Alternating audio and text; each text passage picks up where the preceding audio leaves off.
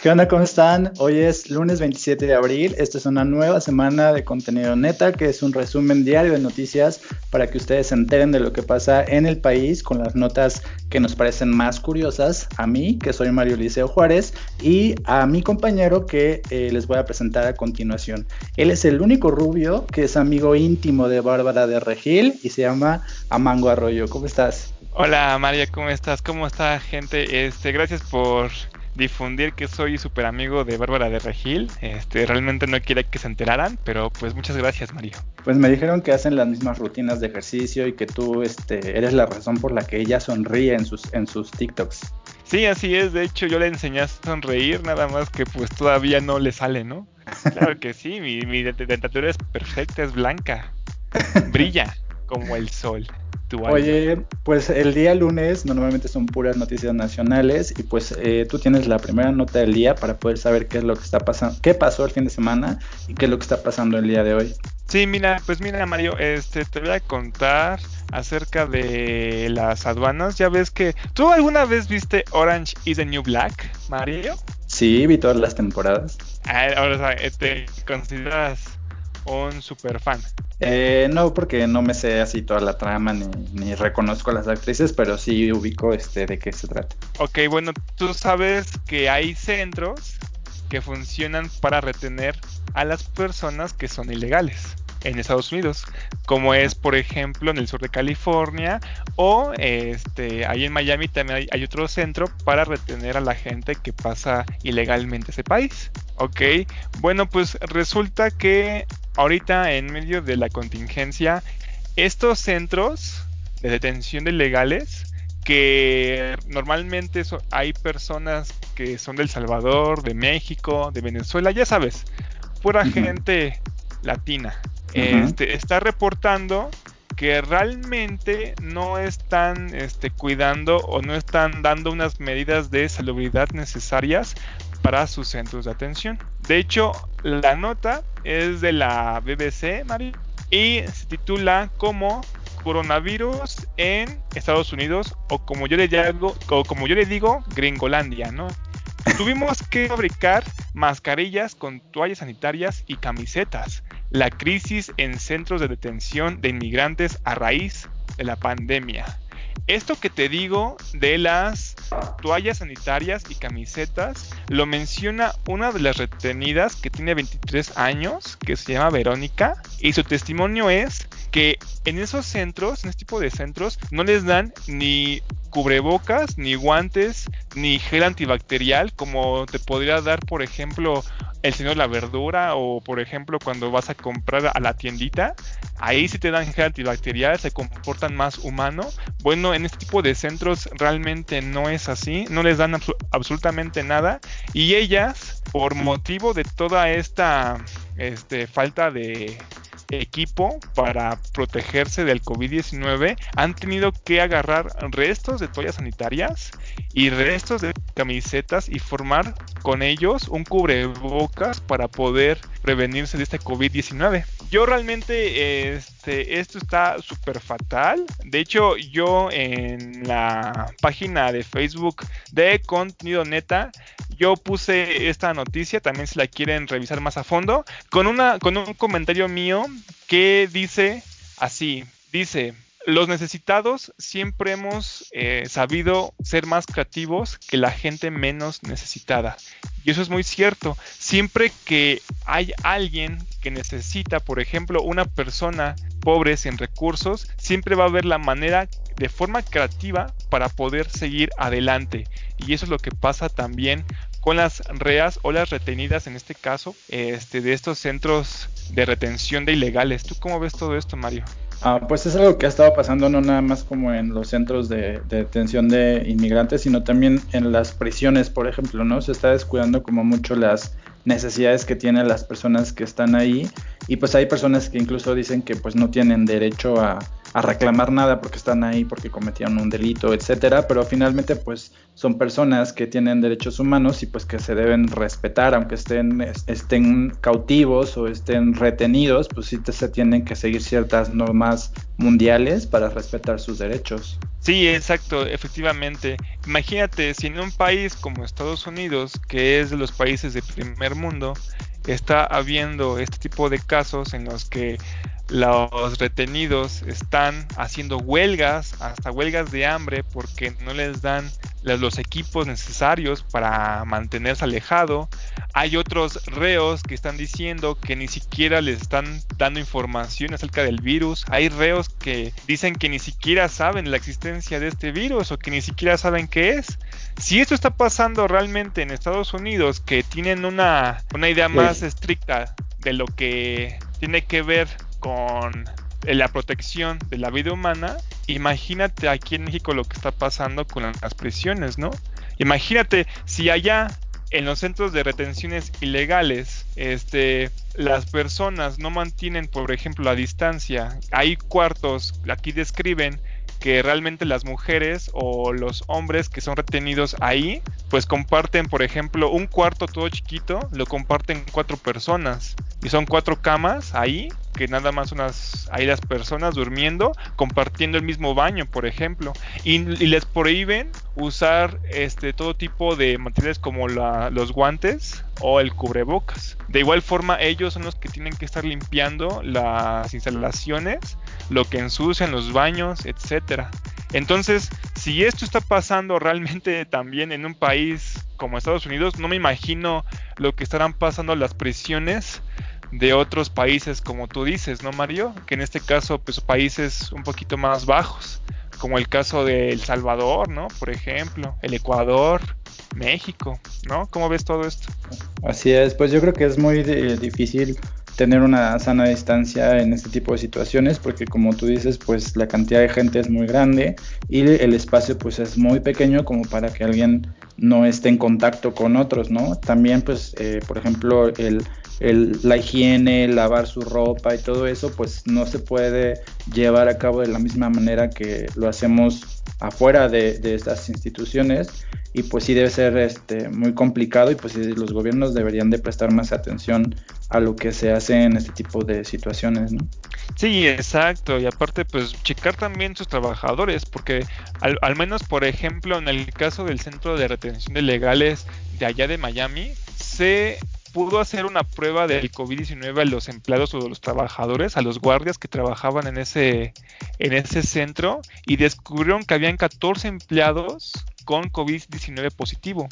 Los mismos empleados o los mismos guardias que conviven diariamente con, la, con los reos o con las reas en este caso, ¿no?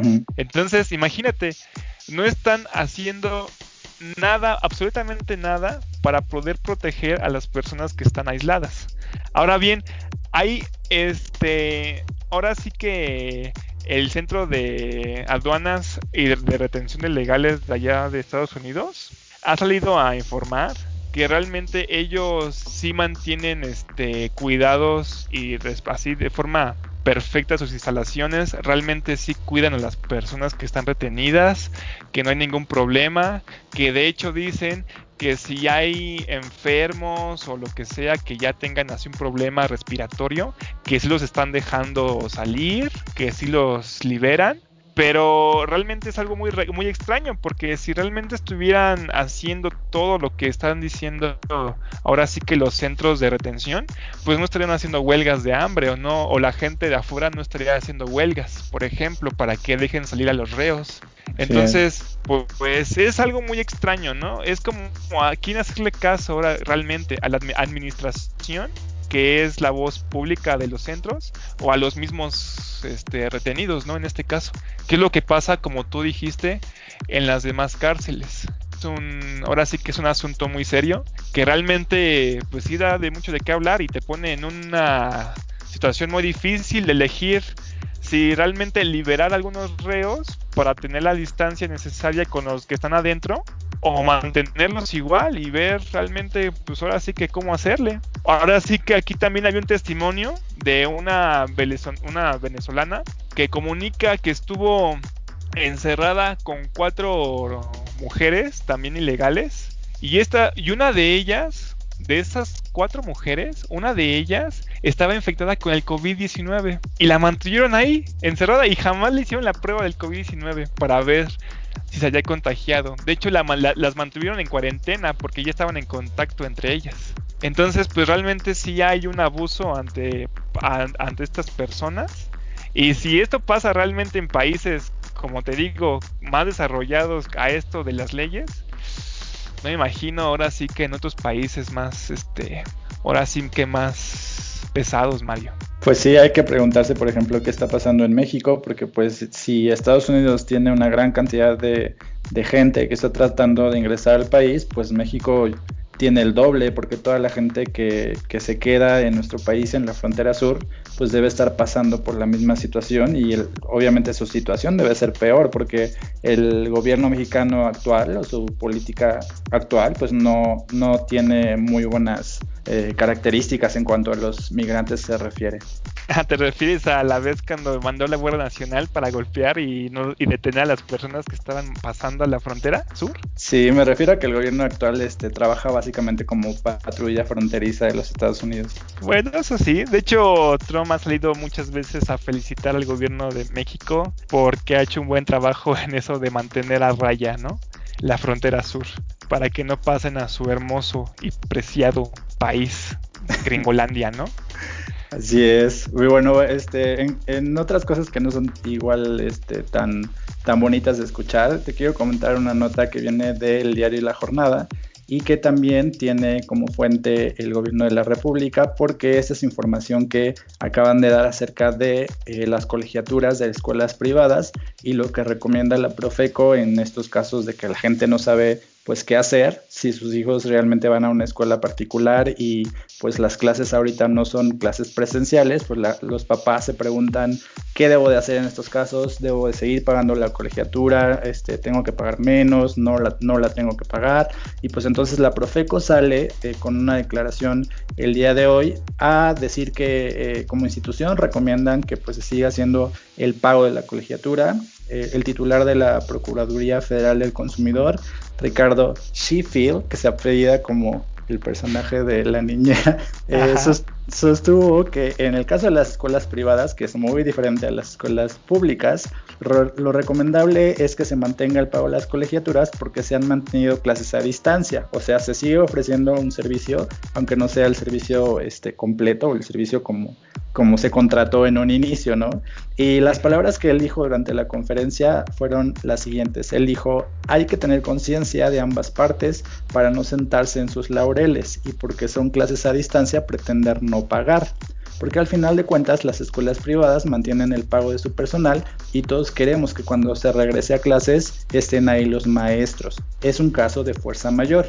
Y pues al, preguntarme eh, a qué se refería con el caso de fuerza mayor, porque esta nota, como te digo, este, viene en el periódico La Jornada, pues eh, fui a, sacar este como la información de la página como información oficial para ver cuáles eran los casos de fuerza mayor. Y resulta que hay un decreto presidencial que se publica en el diario oficial de la Federación donde dice que eh, un caso de fuerza mayor es, estos casos que no están previstos o que son como circunstancias eh, como extraordinarias y en este caso, al referirse a las colegiaturas, dice que eh, este tipo de circunstancias, como son de fuerza mayor, no elimina la obligación del pago de colegiaturas porque la contingencia está clasificada dentro de este, este rubro de fuerza mayor y pues los proveedores del servicio, que en este caso son las escuelas, eh, no pueden continuar dando clases, no porque no quieran, sino porque así lo decretó el gobierno. O sea, no es decisión de la escuela decir no voy a dar clases, sino como es una indicación gubernamental, pues las escuelas tienen como que acatar esta decisión y por lo tanto pues no, eh, o sea, en palabras coloquiales, pues no es su culpa, ¿no? No, no poder dar clases. Entonces, el Procurador Federal del Consumidor señaló también que los padres de familia pueden llegar a un acuerdo, pueden conciliar con la escuela o acordar algunos algunas situaciones especiales para poder hacer el pago. Pueden eh, pedir, por ejemplo, meses sin intereses, cuotas eh, que se reduzcan, o sea, un padre de familia puede pedirle a la escuela que le cobre un poco menos a la escuela por su colegiatura o alguna otra situación que sea conveniente para ambas partes, pero que estos casos se tienen que tratar escuela por escuela. O sea, no, hay una regla que aplique a todas las escuelas, sino que un padre de familia tendría que ir directamente a su escuela a saber o a preguntar si el colegio o la institución le puede ofrecer algún otro tipo de arreglo, ¿no? Entonces, la Profeco también dijo que está, estará atenta como a las llamadas de la gente para poder este, recibir quejas o denuncias, pero aquí, bueno, la duda que a mí me salta es, eh, pues las escuelas obviamente en este momento no te pueden atender en persona, entonces te, te atenderán por teléfono o por medios este, electrónicos. Pero obviamente, pues una escuela no tiene la capacidad para recibir la cantidad de llamadas que tiene como de alumnos, ¿no? Imagínate que todos los alumnos llamaran para ponerse de acuerdo con la escuela. Creo que la escuela no podría atender por teléfono por mensajes de texto o internet todas las solicitudes de los papás. Entonces, esta es una situación como muy, este, incómoda, ¿no? Es una situación extraña. Este, pues mira, te voy a, te voy a contar, Mario. Este, realmente sí tienes razón, es una situación muy delicada. Y esto es también porque hay papás que cuando supieron esto de la contingencia y que iban a suspender las clases, realmente estaban aprovechando esta oportunidad para no pagar la colegiatura. Es como de, ah, bueno, qué bueno, así ya no, ya, no pago un mes, ¿no? De esta colegiatura, tratándose de las escuelas particulares. Este, yo te voy a decir, yo, este, doy, doy yo, yo soy maestro y como maestro yo he visto este, tanto del lado de los padres de familia como de la escuela. Y yo veo, por ejemplo, en la escuela donde estoy dando clases, que tienen una preocupación muy grande de que los papás no paguen la colegiatura. Yo he visto papás que literalmente eh, han hecho que sus hijos ni siquiera nos entreguen, por ejemplo, las tareas que les dejemos, por ejemplo. O sea, los maestros, al menos en mi caso, yo preparo mi material y el alumno no lo ve, y es como de que pues es que realmente los profesores nunca hicieron materiales, ¿no? O, o luego me han tocado que han dicho los papás que realmente el maestro ni, siquiera hace caso y no hace nada y por qué va a pagar la colegiatura. O sea, también los padres de familia están buscando como una excusa para no hacerlo, pero realmente como tú dices ya está estipulado en, en un artículo, ya está en la ley de que sí tienen que estarlo pagando, porque como tú dices, no es por culpa de la escuela, no es que la escuela realmente lo esté diciendo, realmente es por el gobierno, como lo está, como tú lo acabas de decir, ¿no? Realmente ellos tienen que estar pagando la colegiatura. Ya si su hijo y todo eso no está haciendo las indicaciones de la escuela, pues ya es otra cosa muy diferente. Y por ejemplo, como lo que tú decías de esto de las llamadas, al menos en la escuela donde estoy, por lo que estoy viendo que están haciendo, es que sí eh, estamos los maestros en nuestras casas, pero en la, parte de las oficinas, ahora sí que las secretarias y todo esto, en la parte administrativa de la escuela sigue abierta, nada más como por dos horas al día, tres horas.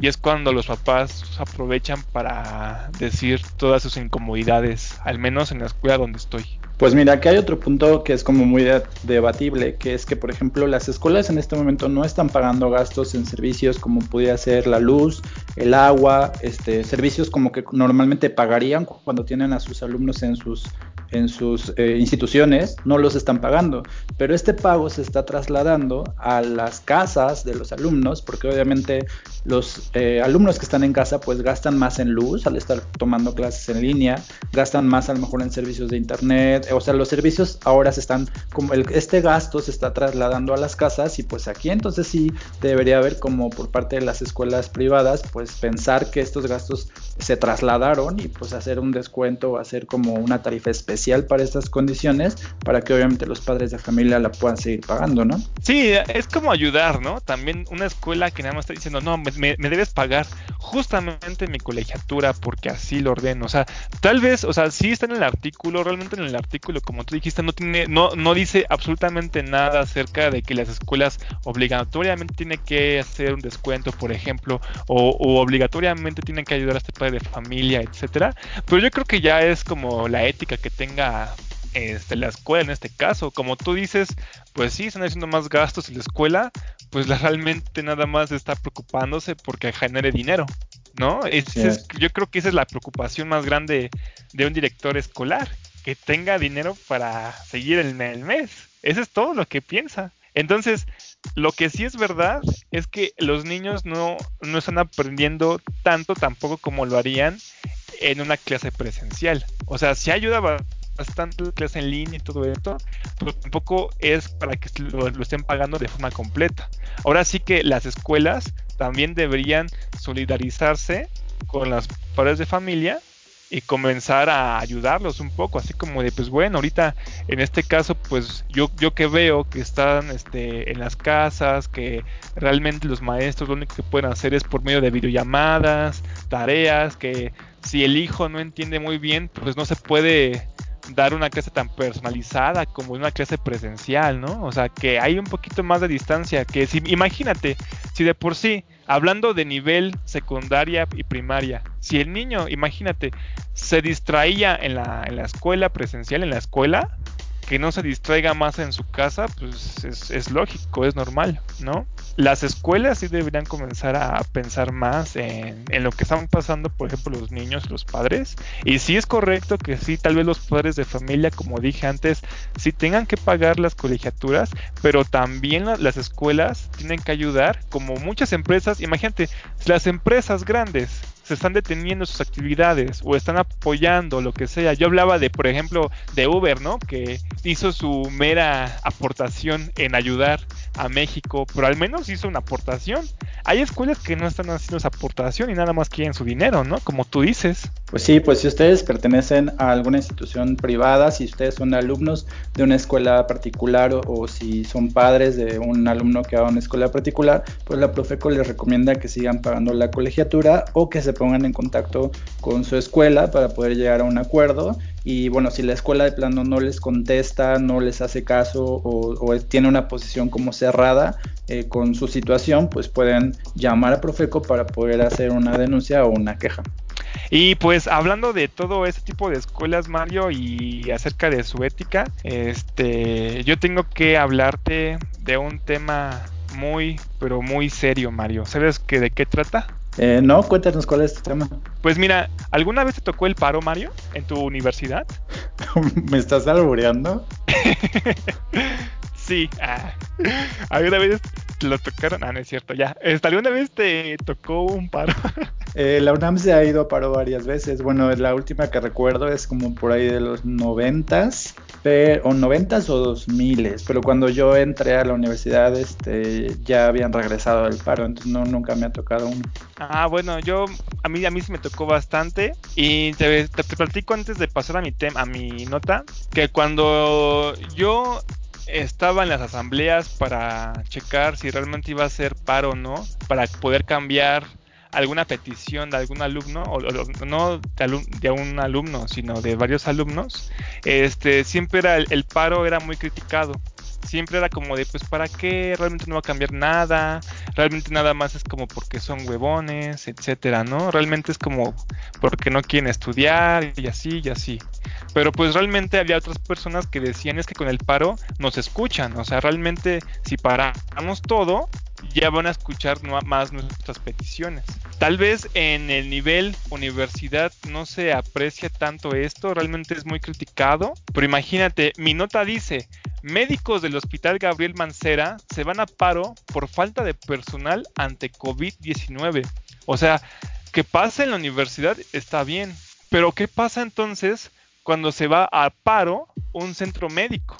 Y en este caso fue un seguro social. Este seguro social, que es el Gabriel Mancera, se encuentra cerca del Parque de los Venados. Aquí menciona o reclaman los médicos que se encuentran adentro que por cada 27 pacientes de COVID-19 nada más se encontraba un médico para atenderlos. Entonces, ante esta catástrofe, pues ya se fue una asamblea para saber, pues, checar qué pasaba. En esta, en este seguro, Mario, la mayoría de los médicos que se encontraban aquí eran jóvenes. Lo que también estaban quejando es que no había, ahora sí que un médico general o un médico jefe para poder este, ayudarlos a, los médicos residentes, que en este caso eran la mayoría jóvenes, ante estos pacientes de COVID-19. Dicen que literalmente los dejaron solos. Entonces eran así como de cómo es posible que nos dejen solo con tantas personas y que también nos estén faltando este equipo para poder atenderlos. De hecho, uno de los testimonios dice, este, hablamos hace un mes este, con el jefe del servicio y dijeron que íbamos a trabajar por equipos con un médico de soporte. Le preguntamos al jefe quiénes eran esos médicos y su respuesta fue, pues vamos a ver. El jefe de eh, el seguro social es, de, este seguro social es un médico llamado Arturo Paniagua, pero aquí lo que están pidiendo este, los de medicina interna es que no los dejen solo y que sí participen más médicos, al menos en su seguro social, en su, en su, en su clínica. Pues esta clínica eh, debe atender a mucha gente porque es una de las clínicas que son, bueno, que tienen como más pacientes por la región en la que en la que se encuentran. Y supongo que tiene que ver con el hecho de que ya, o sea, había un déficit de, de médicos en, en, los hospitales del Seguro Social y pues a ese déficit se le fue sumando como las personas que se fueron infectando y ahora están en cuarentena o los que simplemente ya no quisieron este, seguir trabajando por toda esta situación que hay este, como de falta de recursos, ¿no? Entonces, esta clínica lo que está haciendo es irse a paro, o sea, ya no está funcionando, está cerrada. Sí, está cerrada. Ya, ya se fue a paro. De hecho, este, puedes encontrar fotos de la clínica y hay médicos con sus carteles diciendo medicina interna no es el único servicio. Exigimos todos los servicios en fase 3. Así puedes leer en alguna de sus pancartas que están este, difundiendo afuera de su clínica. De hecho, otro testimonio de los médicos dice, hace un mes le dijimos que éramos tres personas en medicina interna y le valió. No hizo nada. Nos dejó trabajando a tres personas con 100 pacientes. Esto lo dice un joven al director del hospital Arturo Paniagua. Otro de los testimonios dice, dijo va a haber un médico organizador y tres de soporte. Van a empezar a trabajar desde fase 3. Pero la fase 3 empezó desde el martes pasado y el viernes dijeron que iban a subir médicos de otras áreas y que nos iban a tocar un médico por ala de 26 pacientes, más otros médicos de soporte. Bueno, eso jamás llegó. ¿Cómo ves todos estos testimonios, Mario? Sí está, este, ¿realmente tú estás a favor de este paro que se está haciendo en esta clínica, Mario? Eh, pues bueno, creo que, que, yo esté a favor o en contra, pues no, no, creo que no va a hacer nada, este, no va a cambiar en nada como la situación, pero pues me parece que este es el momento más difícil eh, de la como de la, de la pandemia, porque pues la, los casos, si tú has visto, pues han aumentando demasiado y pues en esta situación la Ciudad de México es la que debería tener más cantidad de personal porque tienen mayor cantidad de gente infectada, tienen mayor población y son el centro de, de toda la infección de, en el país. Entonces, eh, pues sí me parece muy descuidado, muy irresponsable de, de, la parte del director de esta clínica, pues que no haya previsto que no tenía personal y pues ahora falta ver qué dice la, la jefa de gobierno, ¿no? Porque Claudia Sheinbaum ha sido como muy ha presumido como mucho sus, este, todos los planes o todas las, las, características que ha tenido su plan para abordar el coronavirus y pues no le están saliendo muy bien las cosas. Y este checar, porque imagínate, todo el tiempo que pasa esta clínica en paro, por ejemplo, ¿qué está pasando entonces realmente con los pacientes que está teniendo esta clínica, no? Todos los pacientes que dice que se supone que son muchos y quedan muy pocos médicos, este, pues no están quedando, este, ahora sí que su atención, ¿no? Ante todos estos pacientes de COVID-19. Porque, por ejemplo, te digo la última, lo último que dice uno de los jóvenes médicos que entró en una asamblea Dice, yo estuve sola con 26 pacientes porque no subió un médico de soporte. El doctor Álvarez, que no es infectólogo, subió a apoyarme porque yo tenía 5 pacientes intubados más 21 pacientes, incluido todo el papeleo de las altas. A las 10 y media de la mañana subió un cirujano que dijo, yo vengo a ver cómo trabaja. Subió una doctora con disposición a ver una consulta y a las doce y media salió. Pero al final nos quedamos dos personas con 26 pacientes y estamos en fase 3 desde el martes pasado. Eso es lo que también una declaración que dice una de las doctoras que está ahí, una, una, una médica, y pues es lo que te voy a preguntar, ¿no? ¿Qué estará pasando realmente con todos estos pacientes que han dicho que, que tienen en la clínica, ¿no? Eh, ¿Los pacientes entonces siguen adentro de la clínica o fueron transferidos a otro lugar o cómo es? Yo busqué más información acerca de la, la, clínica y pues realmente nada más mencionan lo del paro, pero por ejemplo, esta nota que yo les comento es del medio OM Informex, pero realmente no he encontrado una aclaración de lo que esté pasando con los pacientes, si realmente fueron trasladados o qué ha hecho el director realmente ante toda esta situación. Si ya se ha presentado, no ha visto nada. De hecho, pues los médicos siguen ahí. De hecho, esta noticia es del día de hoy. Ok, pues a lo mejor hay que ver este, en los siguientes días cómo se desarrolla esa nota y poder ver, bueno, a mí me interesaría ver qué dice Claudio Sheinbaum, pero a lo mejor también cómo lo solucionan, si les eh, abastecen de, material y si les dan más personal o si de plano pues no llegan a ningún acuerdo en, en, este caso. Sí, exacto, y aparte es como lo que habíamos dicho en otros este, programas del podcast, ¿no, Mario? Realmente ahorita todos los, la mayoría de los médicos que se están haciendo cargo de los pacientes de COVID-19, la mayoría son jóvenes. Y ahí es, y aquí en esta clínica puedes darte una, un reflejo de realmente cómo funcionan todas las clínicas en la Ciudad de México, ¿no?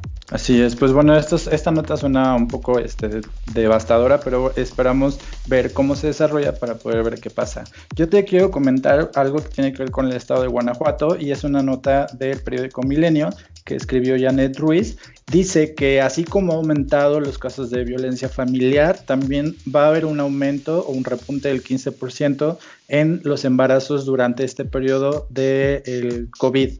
Y la declaración que ella tiene o que ella escribe en el periódico Milenio es la siguiente. Dice, nosotros tenemos habilitado todavía el servicio de planificación familiar. De hecho, no ha parado. Han sido las atenciones como antes de la contingencia y actualmente tenemos el abasto suficiente de los métodos de planificación familiar.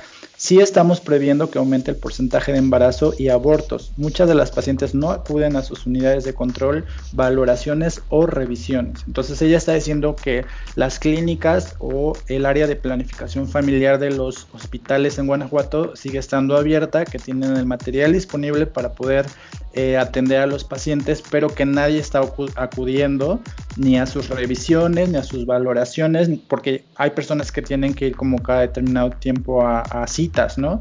Entonces, que esta gente no está yendo y que ellos piensan que este aumento pues se va a deber a que no están usando, no están yendo por anticonceptivos, que, que las personas por ejemplo que tomaban hormonas inyectadas pues no están teniendo esta inyección y que entonces esto va a derivar en un embarazo y pues la misma funcionaria eh, lamentó que hoy en día los métodos de planificación familiar no logren ser aceptados por las familias de ese estado de Guanajuato que a lo mejor tú sabes que es un estado muy religioso, que tiene ciertos este, pensamientos en contra de las, planeación familiar y ella dice que al estado le falta mucho en, en el caso de los adolescentes y personas que viven en las comunidades alejadas. Eh, tú sabes, o si no lo sabes, eh, pues te digo que México es uno de los países con mayor eh, índice de embarazos adolescentes.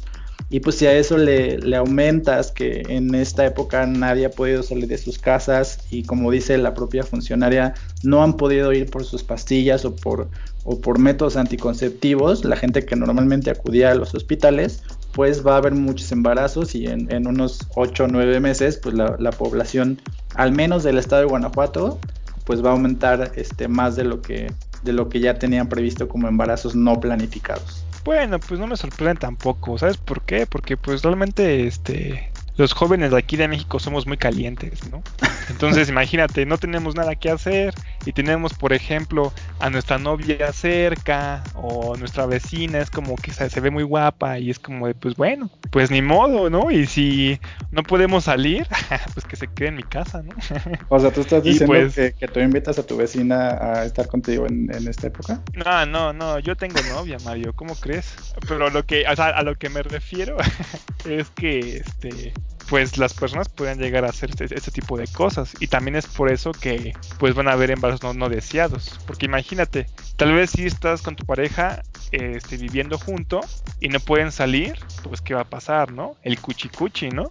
Había información que no, no, ahorita no puedo este, confirmar o, decirte exactamente el porcentaje, pero había datos que decían que durante esta época de cuarentena, este, las, las empresas que fabricaban condones estaban teniendo un desabasto, ¿no? Que no estaban dándose abasto con todo lo que vendían y pues también tiene que ver con la misma, este, con, con el mismo tono que tiene esta nota que habla de la actividad eh, sexual de las personas durante la cuarentena en adolescentes, en personas que no tienen la capacidad para poder mantener a un, a un hijo más y pues que en este caso van a tener que hacerlo porque pues no han ido por su pastilla o por su inyección hormonal. Ahora sí que los bebés van a tener bebés, ¿no? Porque son jóvenes. Pues la gente, la este gente, la gente muy caliente, así como, como tú, Mero. Sí, mira, te comento, Mario. Este, ¿tú sabías, te acuerdas cuando te mencioné acerca de las empresas del grupo Salinas que no estaban siguiendo, no estaban acatando las indicaciones de, de salubridad?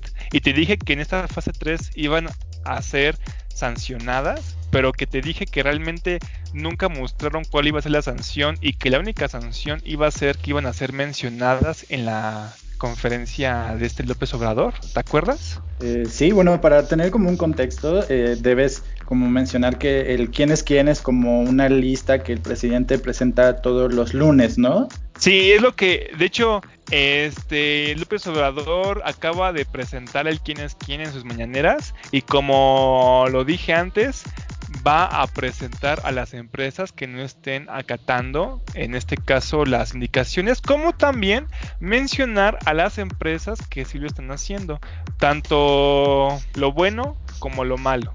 Entonces, en, este, en, esta conferencia presentó el quién es quién y mencionó que realmente el 13% de las empresas no estaban acatando todavía las indicaciones y seguían con sus actividades normales ante el, frente brote del coronavirus. Estas empresas las señaló y resultó ser que era Coppel, Carnival, Andrea, la de los zapatos, no crean que Andrea, y Bolim. ¿Te sorprende o ya te lo veías venir? Eh, pues realmente creo que, bueno, de Coppel podemos e-, esperarlo, ¿no? Porque Coppel no es una empresa que sea muy responsable socialmente en general, pero entonces no está en la lista TV Azteca.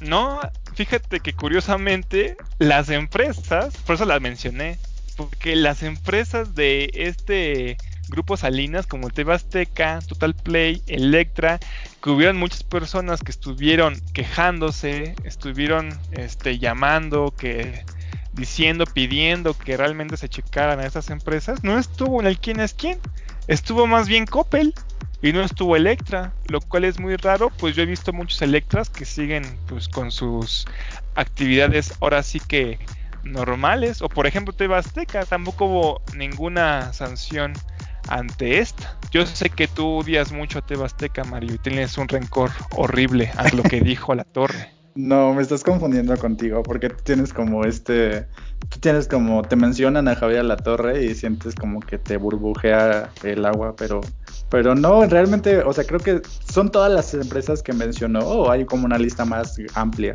Este, son las empresas que mencionó. Hay una lista un poquito más amplia, te, te la voy a leer. Dice, el alcalde Luján que fue el que detalló este, todo esto de quién es quién, dice que es la encargada o la titular de la Secretaría del Trabajo y Prevención Social. En este caso, previsión social. En este caso, la alcalde Luján se llama Luisa María Alcalde Luján. ¿Se llama Luisa, Luisa María Alcalde Luján? Sí, pensabas que era ah, alcalde. alcalde. o sea, no, no me, no, no, sabía que tenía que ver este un alcalde con el quién es quién, me sonaba muy extraño. Bueno, la que presentó esta medida que se llama quién es quién fue esta Luisa Amarilla, alcalde de Luján, titular de la Secretaría del Trabajo y Previsión Social, que, se puede abreviar como STPS. Ella fue la encargada de presentar a estas empresas que no estaban cumpliendo con el seguimiento y detalló que del total de las empresas no esenciales que se resisten a dejar de laborar, 28% pertenece al sector automotriz, 17% a la industria textil, 15% al comercio de productos no esenciales, 11% a la industria del calzado, tabaquera y construcción, 8% a la industria maderera. Esto lo menciona también porque estas empresas que se mencionó en el quién es quién realmente están haciendo o están trabajando en los estados o municipios donde hay un brote más de infección. Y eso es lo que está preocupando bastante. Que siguen sus actividades normales y realmente están ahora sí que en el centro o en el foco de toda esta epidemia. Y es lo que está alarmando más que nada. López Obrador nada más mencionó que ojalá y ya sigan las indicaciones, ojalá que el porcentaje del 13% de las empresas de todo el país que no están acatando las reglas, pues que se disminuya.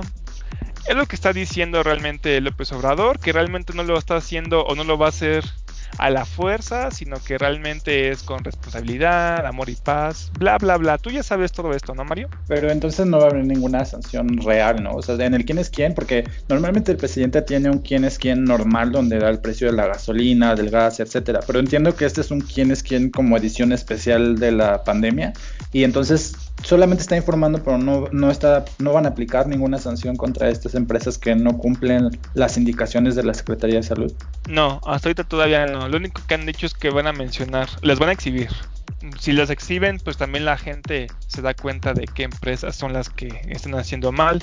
De igual forma, como te dije, realmente no es todo tan malo. Por ejemplo, en el caso aquí mencionan de Faurecia Sistemas Automotriz de México, dijo, reconvirtió su actividad para realizar batas médicas y cubrebocas que son donados al gobierno de Puebla.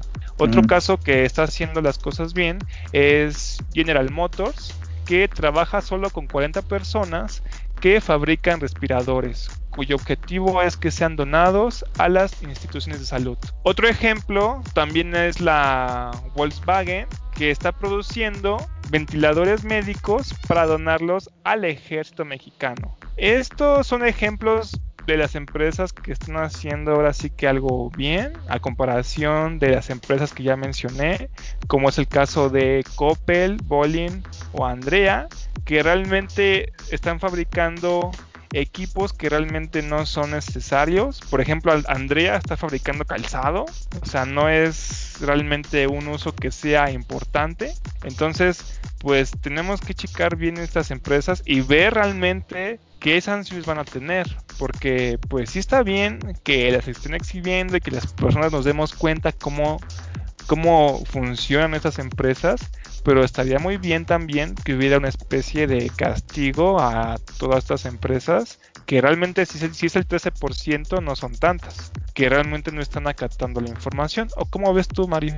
Bueno, pero entonces la, esta lista de quién es quién, igual el presidente va a seguir dándola los días lunes o solamente lo hizo este lunes? No, lo va a seguir dando los lunes. Y ah, pues como tú sabes, como es costumbre, en este en el quién es quién van a seguir este mostrando qué gasolineras en todo el país son las que dan la gasolina más alta en precio y la más baja en precio en todo el país. También si les interesa mucho saber todo este tipo de cosas, pues ven la, la conferencia. Muy bien, pues yo te quiero platicar, este, más te la quiero platicar porque es una nota que habla mucho como de, cuenta mucho la historia de cómo trabajan los recolectores de basura en la Ciudad de México. Es un reportaje de Sally Palomino que aparece en el periódico El País y lo que ella hace es relatar cómo es un día de trabajo eh, eh, para una recolectora de la Ciudad de México y pues da algunos datos que son muy importantes. En, esta nota establece que hay cerca de 10.000 personas que trabajan de manera voluntaria limpiando la Ciudad de México porque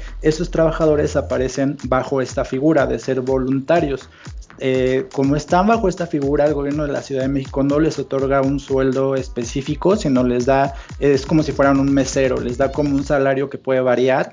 Y estos trabajadores también tienen ingresos del dinero que la gente les da porque pues es muy normal que en la Ciudad de México tú salgas a tirar tu basura y los camiones tengan como un botecito donde tú les puedes echar un tipo como de propina a los, a los trabajadores. Y pues entre la, como los datos que trae esta nota habla de, de cuestiones, por ejemplo, de que una persona que trabaja haciendo la limpia en la Ciudad de México puede ganar cerca de 150 pesos diarios como, como una ganancia de este dinero que le da la gente y que no tienen protección en esta situación del COVID, que el gobierno de la Ciudad de México no les ha garantizado como los utensilios o, los elementos para poder protegerse, pero también está esta situación de que pues los trabajadores que trabajan eh, en este servicio no pueden estar limpiándose o no pueden estar teniendo las medidas como de precaución que todos vemos en la televisión. No se pueden estar lavando las manos cada vez que reciben basura. Eh, traen guantes, pero pues aún así no pueden tener como una medidas de limpieza regular. Entonces, en este reportaje eh, o en esta nota, eh, Sally Palomino habla con Patricia Ángeles y ella le cuenta cómo es un día este, trabajando en, este oficio, ¿no? Entonces, ella cuenta en algunas de estas líneas que, que, encuentra que los cubrebocas que saca o que usa, los encuentra muchas veces entre los desechos o entre la basura. Y dice, aquí dejaron un poquito de cloro, acá dejaron un, frasco que todavía tiene gel antibacterial, estos guantes todavía sirven, entonces los guarda y esos son los que usa para poder hacer su trabajo porque el gobierno de la Ciudad de México pues no les proporciona este material, porque en sí no son empleados oficiales de la Ciudad de México, sino son personas que trabajan bajo esta, esta figura que te menciono. Entonces, tiene también una declaración de Tania Espinosa, que es coordinadora de WIEGO en México, que es una organización que se dedica a apoyar a, grupos de trabajadores informales, como son los empleados de limpia, y que dice que, de acuerdo con sus datos, en el 2016 la, la, Comisión de Derechos Humanos de la Ciudad de México pidió que se mejoraran las condiciones de quienes limpian la ciudad y que se les entregaran uniformes, equipos, que se les diera seguridad social, porque pues al no ser empleados legales o reconocidos, pues no tienen tampoco derecho al seguro social, y que según el inventario de residuos sólidos del 2018, eh, la Ciudad de México tiene o junta 13 mil toneladas de basura que se recogen en la ciudad y que eh, los trabajadores que están eh, agrupados o sindicalizados son cerca de 14 mil trabajadores hay una declaración que hace la, trabajadora Patricia Ángeles, que es este, muy chistosa, donde dice que, que ella no quiere como ayuda de la gente, o sea, que no quiere que, que le den como dinero, o sea, que ella no quiere que le, que le echen la mano, pero que le ayudaría mucho que la gente empezara, por ejemplo, a separar su basura. O sea, le preguntan a ella qué es lo que te, te, gustaría obtener o qué necesitas para hacer bien tu trabajo y ella dice, con que la gente que sale a tirar su basura la separe en orgánica, inorgánica, residuos médicos, con eso me ayudarían, porque obviamente su chamba es estar separando todos los residuos para poder hacer un reciclaje, un manejo adecuado de toda la basura que se genera, que es algo que yo no me había detenido a pensar, pero que sí es muy importante porque ellos todo el tiempo están en contacto con residuos o con desechos y pues imagínate qué cantidad de bacterias o, de, suciedad ellos podrían recoger y pues así se tienen que ir a su casa. O sea, imagínate qué difícil debe ser para ellos poder sanitizarse o limpiarse para poder no contagiar a los demás o infectar a los demás. Bueno, es que ellos ya, imagínate, tantos años, ya deben tener resistencia, Maro, ya, ya tienen unos anticuerpos, híjole, como Superman, ¿no? De tantos residuos que recogen al diario. Pero pues sí es muy importante ahora sí que también este ayudarlos como tú dices en este caso porque luego nosotros no nos damos cuenta del cómo ponemos la basura entonces eso también es como apoyarlos, es como de estar checando. Ahorita en, épocas de pandemia yo creo que es las personas que más están sufriendo en, este momento, pero pues no pueden hacer nada más que seguir trabajando, como en el caso de los recolectores de basura, ¿no crees? Pues aquí hay algo que, es muy importante mencionar, que mucha gente habla como del peligro, el riesgo que corren los médicos, pero si te pones a pensar, la gente que recolecta basura tiene el doble de riesgos porque la gente que está enferma o la gente que está en sus casas confinada o en cuarentena, finalmente desecha o tira su basura, o sea, no, no deja que se acumule la basura en su casa. Entonces, al tirar la basura, pues la gente de limpia está en contacto con esos residuos y esto no es como opcional, o sea, en la Ciudad de México hay una ley que, le pide a los ciudadanos o que los obliga a separar la basura en orgánicos, inorgánicos y en esta época de coronavirus hay una clasificación más que es residuos médicos. Entonces, un trabajador de limpieza, pues puede tener contacto con una jeringa, con un frasco, con algo que sea un residuo médico o, simplemente tener contacto con basura de una persona contagiada y eso le aumenta el nivel de, de riesgo. Entonces, así como los médicos están en riesgo también, también los trabajadores de limpia están en el mismo riesgo porque tienen mucho mayor contacto con basura de mucha gente, de muchas zonas o de muchas cuadras al menos. Es impactante lo que tú mencionas de la señora que hasta utiliza el mismo cubrebocas que lo utilizaba otra persona, ¿no? O sea, eso es como muy antigénico, es como usar el cepillo de dientes de otra persona, ¿te das cuenta? Pero las personas lo necesitan hacer por necesidad. Y realmente, pues, realmente sí tendríamos que estar checando más.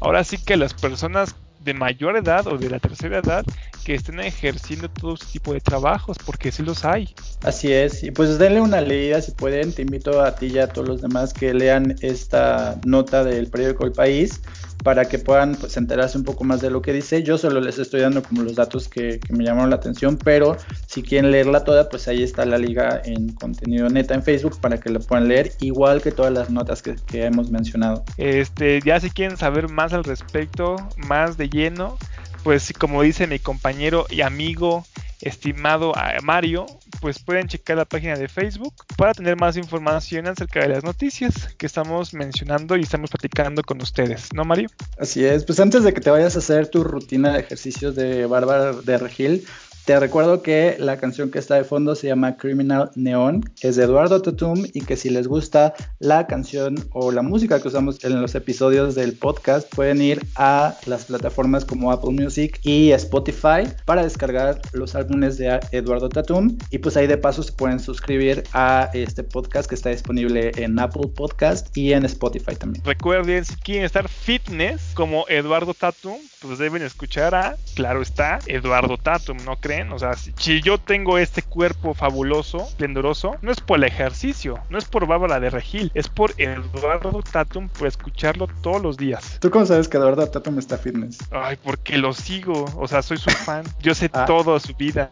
¿Hay algo más que quieras mencionar antes de terminar con este episodio? Que aquí, este, pues ya saben, este, por, por favor, este, compártanlo, este, suscríbanse a estos podcasts. Ahora sí que, pues es para contarles las noticias nosotros lo hacemos realmente con gusto. Es muy increíble ver que las personas realmente les guste todo este tipo de trabajo que hacemos. Realmente sería todo. Denle like a la página de Facebook, eso sería muy chido. Y pues algún día tal vez seamos tan grandes como Eduardo Tatum, ¿no crees, Mario? O Bárbara de Regil. O Bárbara de Regil. A lo mejor ya nos vean en videos haciendo ejercicio, todos sonrientes, gracias a ustedes, ¿no crees? Bueno, pues vete a hacer tus ejercicios y a ver si te puedes dar este, un baño con agua caliente esta vez. Sí, ojalá, Mario, porque no, ahora sí se pasó la vida, se pasó horrible, Mario. Bueno, pues te dejo y nos vemos en el episodio de mañana. Ok, Mario, perfecto, cuídense, nos vemos, hasta luego. Hasta luego.